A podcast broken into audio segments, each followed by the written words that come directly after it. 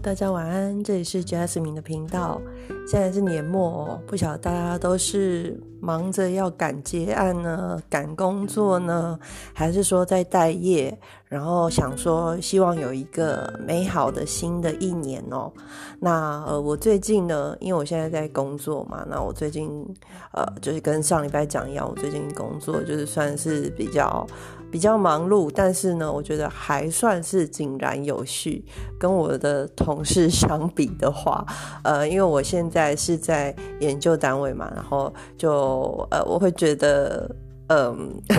该怎么讲？就是我们待过就是商业的公司的人，可能会比较在意 organize，你知道吗？就是组织啊、架构啊，然后把这个东西弄得有条有理、井然有序的哦，或者是那你知道 timetable，就是时间表啊，什么 schedule 啊。弄得比较清楚这样子，然后看到我同事他们好像很忙碌的样子，我也是很想要帮忙。但是呢，有时候，呃，我觉得大家工作久了都会有自己的一套模式在自己的脑袋里面哦，所以我也不好去说什么这样子。但是我觉得，呃。在我过去的经验里面哦，其实如果说有待过一些呃不同的工作领域啊，还有不同的这个经验的话哦，其实对实际上工作还有其实包含是生活。也有很大的帮助哦，因为，呃，你平常你就会去知道怎么去呃掌握自己的时间，怎么样去利用自己的时间哦。那我觉得这个是非常重要，也是每个人需要练习的。那呃，我在我自己的那个呃有一个群组里面哦。这不是我建的群组啦，就是呃一个朋友群的群组里面呢，也有人分享，就是所谓的每天早上起来做一个 schedule，然后做什么什么。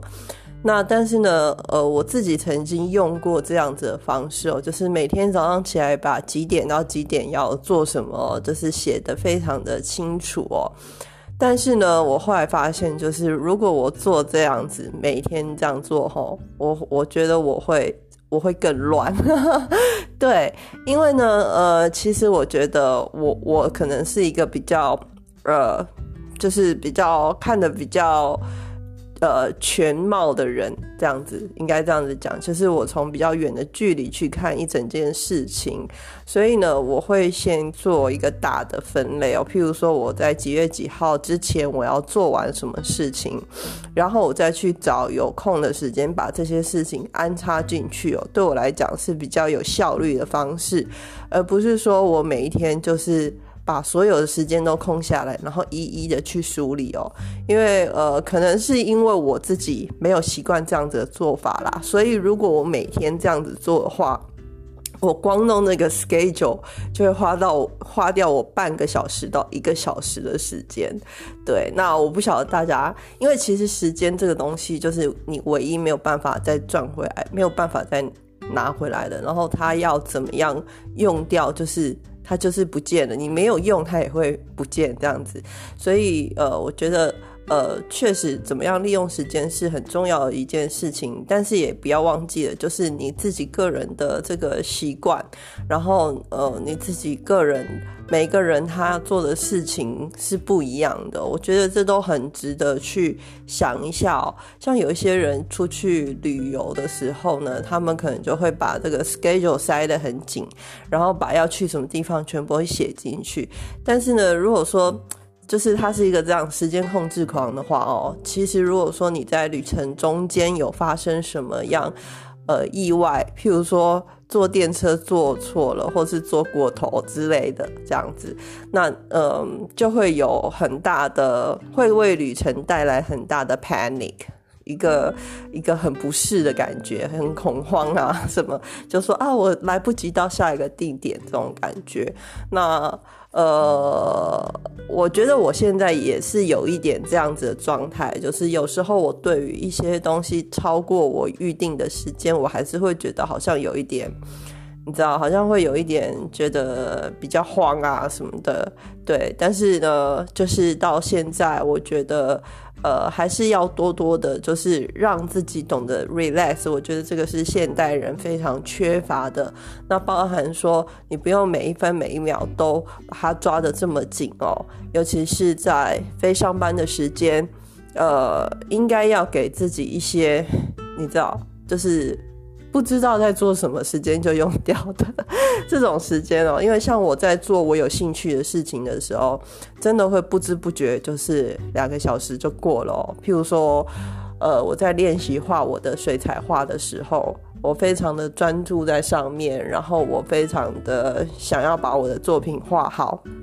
那呃，在每次就是譬如说打完草稿，哎，感觉时间还好，才过了十几分钟，然后呢？画画画画画画完了以后，发现哎，居然已经两个小时过去了，这样子。那但是我觉得这样子的消耗时间是非常值得的，就是你是做你喜欢的事情。那这种时候，我就会譬如说把整个晚上都空下来，可能我吃完饭我就开始做我有兴趣的事情，或者是整个下午，呃，可能我就是泡一杯茶，然后我就是看我的书啊，或者是。练习我想要练习的东西，那我觉得这样子对我来讲是一个很充实的感觉。我觉得时间要怎么样用的有效率是一回事，但是我觉得你必须要用完觉得很充实，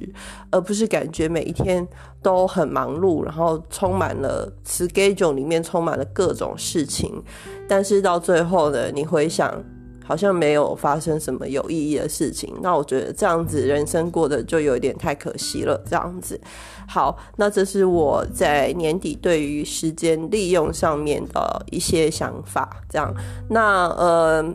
除此之外呢，因为大家如果有之前在听我的节目，可能会知道，就是我其实每一年我都会学习一些新的东西，或者是呃重复的报名一些旧的东西哦，就是需要练习的东西哦。那呃，当然我今年呢。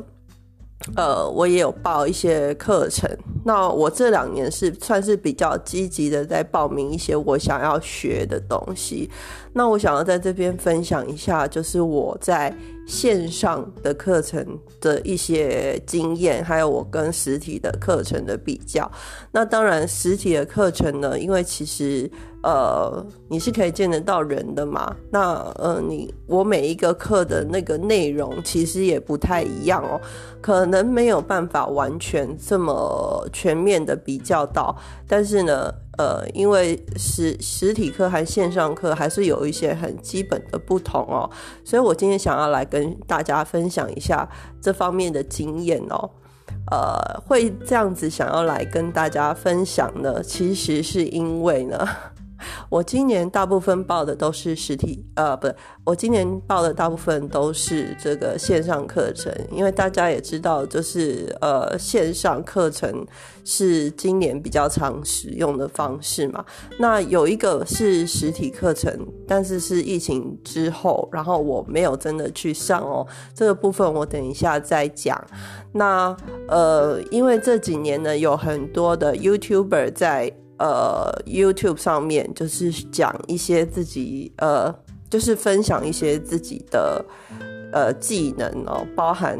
当然，因为我是有接触所谓的占卜还有身心灵领域的，其实我也会很想要多去了解一下，就是各个领域的他们的呃类似他们的。概念，他们的 principle，他们的想法这些东西，所以呢，其实我也会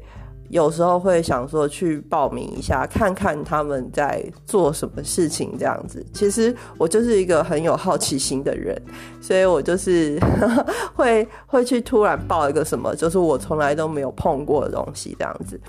那但是呢，呃，我今年报了一个实体课程以后呢，我就发现，呃，其实。呃，效果不如我想象，因为呃，简单来讲，就是你如果是透过这个线上的媒体去看这个人，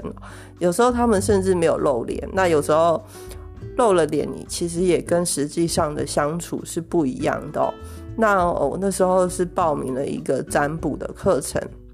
那那个占卜课程呢，其实它是有讲义的，它对于这个所有的呃所有的牌是用牌牌卡占卜，那它对于所有的牌呢都有一套就是有系统的整理，然后还有一些就是呃每一张牌啊什么意思的这些哦，那这些我都 OK 哦，但是呢，呃我们在上课的时候，我相信其他的学员也跟我有一样的感觉，就是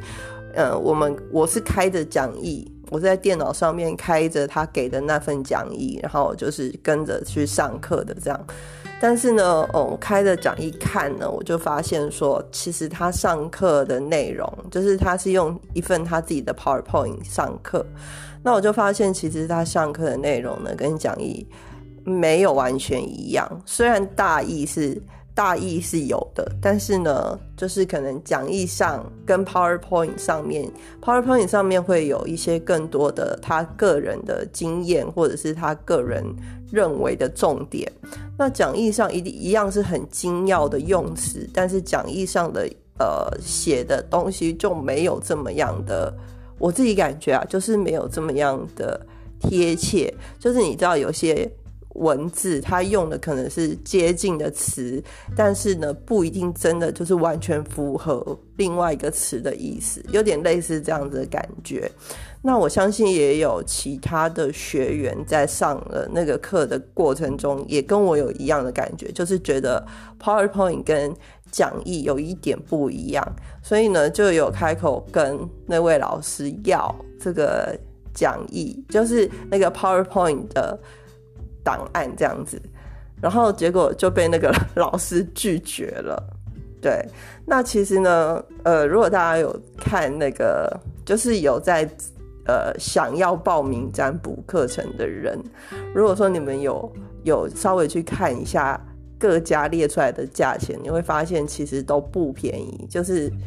呃，如果是那种全套的教你的话，可能一个礼拜呃上个两三个小时，然后呃。呃，然后可能是一个月的课，或是三个月的课这种的，呃，随便可能都会上万块吧。对，那加上是这个线上线上的教学嘛，然后那他也没有给没有给人补课，所以我记得我那时候上的时候，还有一度是在那个。家族旅游的时候，然后那个家人就在吃东西啊，然后在洗澡啊，干嘛的？然后我就开着那个 开着那个 meeting 的那个软体在那边看哦，就觉得很好笑这样子。那所以呢，嗯，我也不晓得是不是我比较挑还是怎么样，我们就会觉得说，这个老师好像有点在场，你知道吗？就是他没有把这一些真的很能应用的。部分是真的交给我们的。那其实，呃，后来也知道，就是他有把课程分成初阶班跟应用班。当然，照他们讲法是说，这样子怕学员就是一下子延伸太多，怕学员呃学员吸收不了嘛。对，但是呢，其实这些东西，如果你能把实际的经验套用在上课的内容里面，基本上应该。应该啦，就是就我自己作为一个学生上课，我觉得应该是更生动，能让学员更有记忆点，然后印象更深刻的。对，那所以这个是这个是一个我报线上课程的一个例子哦。那另外呢，就是呃，我最近在线上报名哦，不是真的去线上上课，是报名。前前阵子报名了一个呃，算是一个。修身养性的课嘛，我也不晓得。他是说，他是说什么情绪调养之类的这样子。那我那时候会报呢，是因为我那时候对那个催眠有一点兴趣，就是我没有被催过眠嘛。然后我觉得，就是如果催眠可以让我看到什么，就是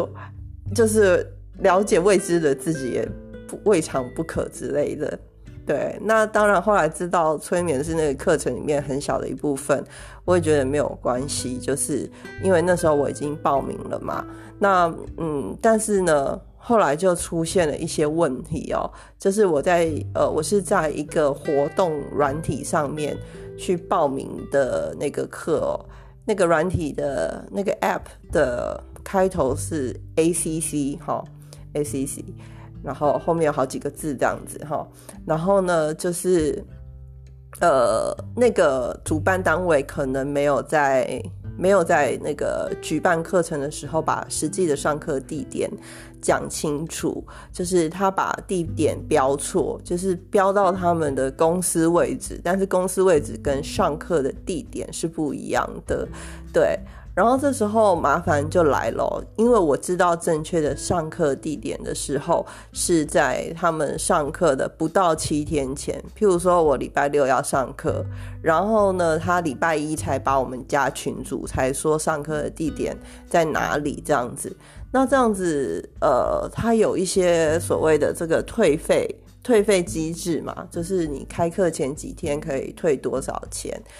那其实老实讲，如果说那个上课地点是我知道的，就是后来我知道的那个实际的上课地点，我根本就不会报名，因为那个地方实在是离我太远了，这样子。那呃，所以那时候我就是有跟这个主办单位反映哦，那对方一开始当然是不会想要退，然后甚至说想要我就是。自己跟学员约，然后在哪边集合，坐他们的车去。但问题是我也不认识里面的谁，然后我也不知道怎么联络那些人。那我要怎么样跟那些学员约？而且那时候离那个上课的时间只剩下一两天了，这样子。那其实我是觉得不是很舒服，就是整个被被改了这样子。那我的时间其实也为了这个课程所空出来。所以我就后来，我觉得他们的讲法，他觉得他有提出解决的方案，但是，呃，我后来就觉得我他的讲法我不是很喜欢。那我觉得如果我心中有所芥蒂的话，我去上那个课应该也不会觉得很舒服。那包含就是说，呃，因为这种课就是。再老话一句，就是大家如果有在报名的话，可能都知道不是很便宜。这种平均一天也是要花个三千多块之类，两两两两三千。我那时候是呃，它的原价好像更贵，像啊，我那时候是早鸟价这样子，嘿。然后呢，就是。反正我那时候就是呃，因为他是礼拜一加入群组的嘛，那他他才讲说上课的地点呢，就是就是要自己带坐垫，就是它是一个可以席地而坐的空间，需要席地而坐，但是要自己带坐垫，然后中午会请大家躺在地上休息，所以要自己带被子，然后自己带枕头。如果有需要的话，他是这样讲。然后呢，因为上课地点是在室内，但是他没有室内拖，所以要自己带室内拖。然后我那时候就很问号，问号，就是你是一个这样子，本来就是室内活动的地点，但是你没有任何的东西是可以使用的，这样子。那可能是因为他那个地点原本是作为舞蹈教室之类的，所以就是没有这些设备。Anyway，就是我那时候就是看了就觉得，嗯，怎么感觉跟预期是有落差的这样子。所以包含他的整个课程哦，就是我就会觉得说，我没有我没有什么养护到我的心灵，然后我就已经。要带一些阿里，就是要带一些杂七杂八的东西这样子，然后要跑很远，然后我就觉得，诶，这样好像不是很，不是很符合这个上课的主题哈。然后呢，加上这个，当然就是最对我来讲最大的 concern 点，就是说你上课的地点跟原本说的就是不太一样，差蛮远的这样子。对，所以呢。后来我就是跟主办方问说有没有办法就是退费，那他当然一开始是不愿意，不太想要退这样子。那呃，反正后来就是讲了很久，然后呃。他那时候本来说就是不能弄得很硬，然后说如果因为他们已经准备了，然后有些工本费啊什么之类的，然后他说如果说我被扣下来的钱，他那时候要扣我三成的报名费，大概是台币一千多块吧，一千多块说大不是非常大，但是我没有，就是我没有的参加到什么，我没有得到任何东西，但是我要这样扣我一千多块，我觉得我有一点不太能理解，因为一开始地址是他们物质的嘛。那我也跟他讲，如果说地点一开始是写对的那个地方，我根本就不会报名。对，那反正呢，呃，后来其实我算是有一点放弃了，就是想说算了，一千多块就给他扣。我就说，因为他给我不舒服，我是决定我不会去上了。那我那时候就是讲说，好吧，那我就是你如果说你说。呃，扣掉工本费，你会把这个多的钱去捐？他自己提的，他说他会去捐给什么浪浪协会这样子，就是流浪动物的一些机构这样。那我就说好吧，那就就如果说你是你是这样子说，就是我就当我做善事，那我就是退费，然后请你真的要把剩下的钱去捐给那些流浪动物这样子，那。他可能觉得，他可能有感觉到，就是我有一点觉得不是很公平，然后他才同意说好，那就是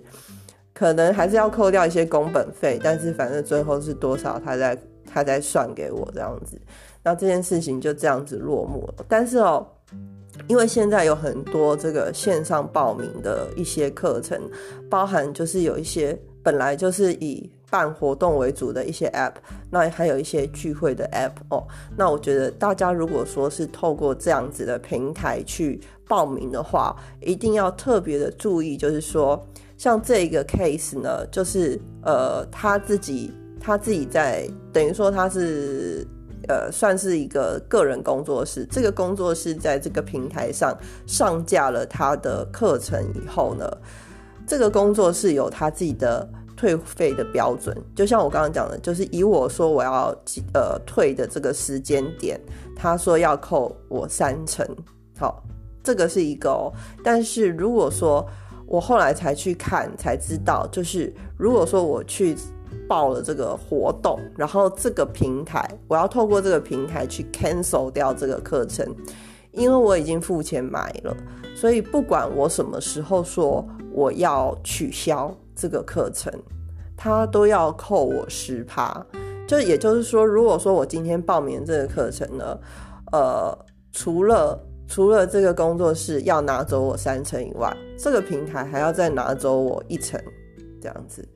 然后到最后我可能会只剩下六成，对，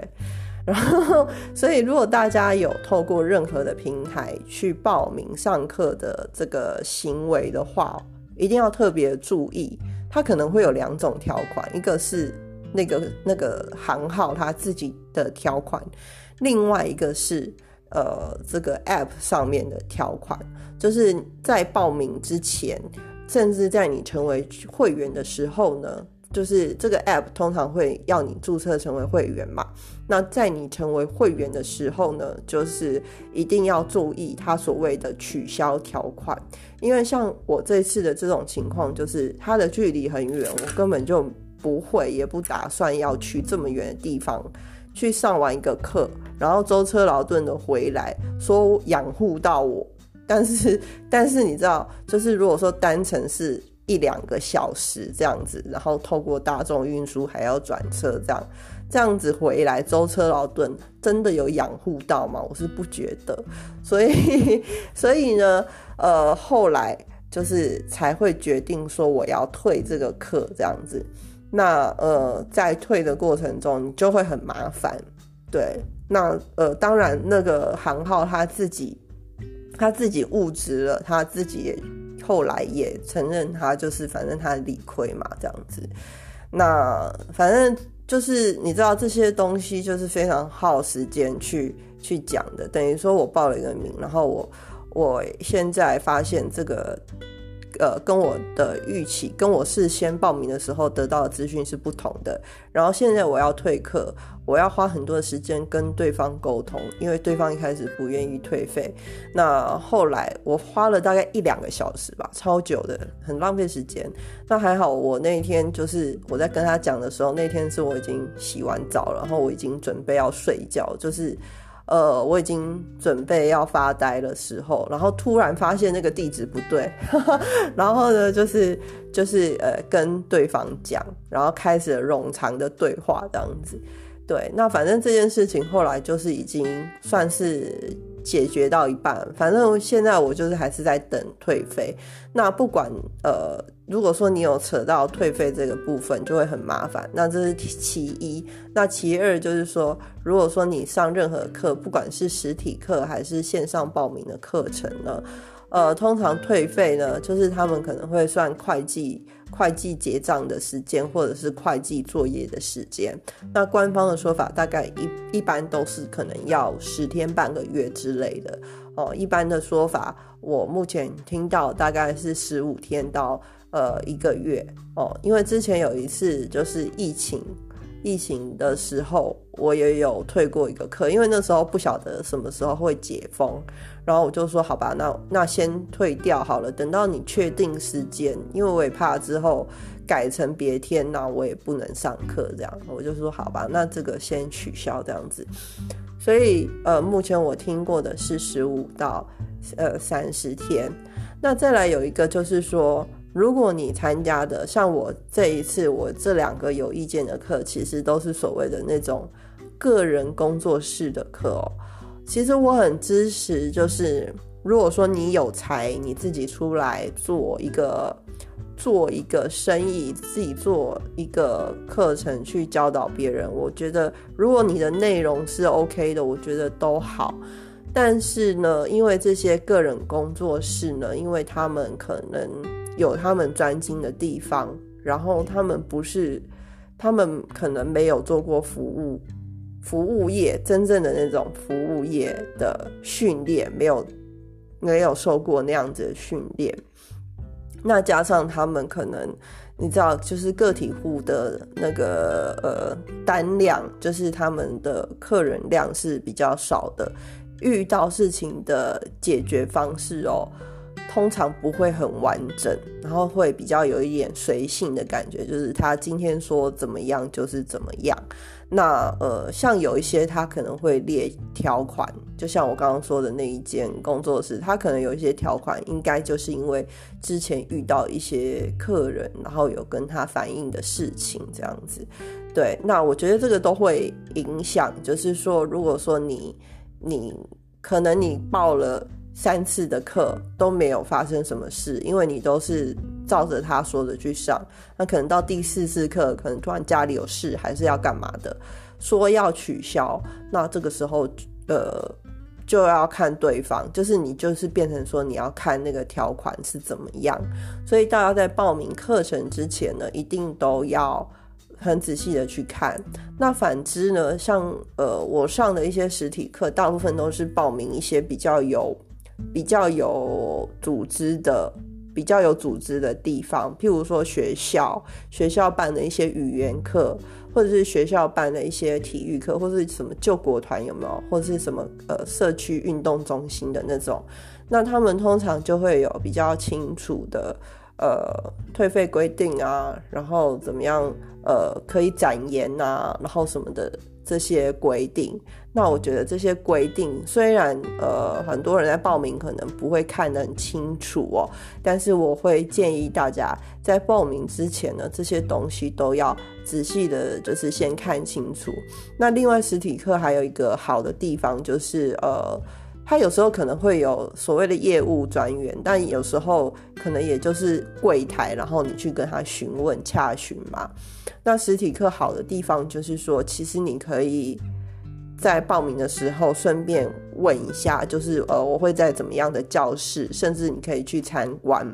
那呃有一个确定的认知以后，不要说像我这一次，呃报了一个名，然后说是在室内上课，然后会席地而坐，结果要你带自己带坐垫，自己带什么带一堆哦。一般来讲，我之前上过的课，可能就是顶多要我们带一个水杯之类的啦。那所以这个我觉得真的是有点有点。有点神神奇，对，那呃，当然我也知道，就是个体户自己要找到一个场地去办一些活动，没有那么样的容易。但是呢，嗯，在我来讲的话，我就会觉得说，为什么我上一个课要这么麻烦？对我就是一个很懒，然后怕麻烦的人，所以任何人要让我觉得麻烦，我就会不想要理他。对，所以诶，大概就是这样。这就是我自己对于一些就是报名一些课程，觉得我应该要注意的，我以后会注意的事项，然后也分享要分享给大家。那如果大家明年呢，我还是会建议大家可以在做明年的这种代办清单，或是明年的目标的时候，可以把一些这个学习的学习的计划列在里面。那但是呢，你要跟什么样的单位报名，然后你要上什么样的内容，这些最好在事前呢都确认清楚。然后看清楚对方的退费或者是请假规定。那像我刚刚说的，我年初上的那个排卡的课程，就是你就算是没有办法参加该堂课，他也不会给你补课的。那有一些地方比较好呢，就是说，如果你一堂课没有上到，譬如说是什么舞蹈课好了，它还可以让你之后再去补上，就是把你那堂课挪到之后的课去上，也是有这一种的。那所以就是看大家，呃，大家我觉得每个人心里都有一把尺啊，就是说，呃，我今天花这个钱值不值得？如果今天是呃一两三个小时。呃，可能一千块还是干嘛的？那我可能会觉得说，嗯，就是就是团体课的团体课的费用嘛。那我就这样子去上。那但是如果说今天是呃一个比较高价的课程，我可能会期待的更多这样子。对，对我来讲是这样的。那我觉得就是大家在选择就是你要上的课程的时候，呃，当然除了价格本身，你可能也要想一下，就是说，呃。这个单位，这个这个机构，是不是真的能够信任，能够给你你想要学的东西？这样子，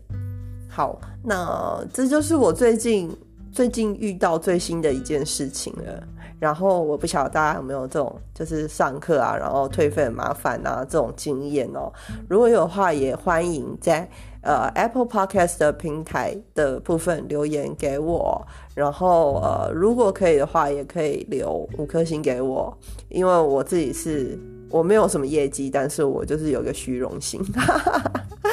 好啦，那今天节目就先到这边喽，祝大家周末愉快，拜拜。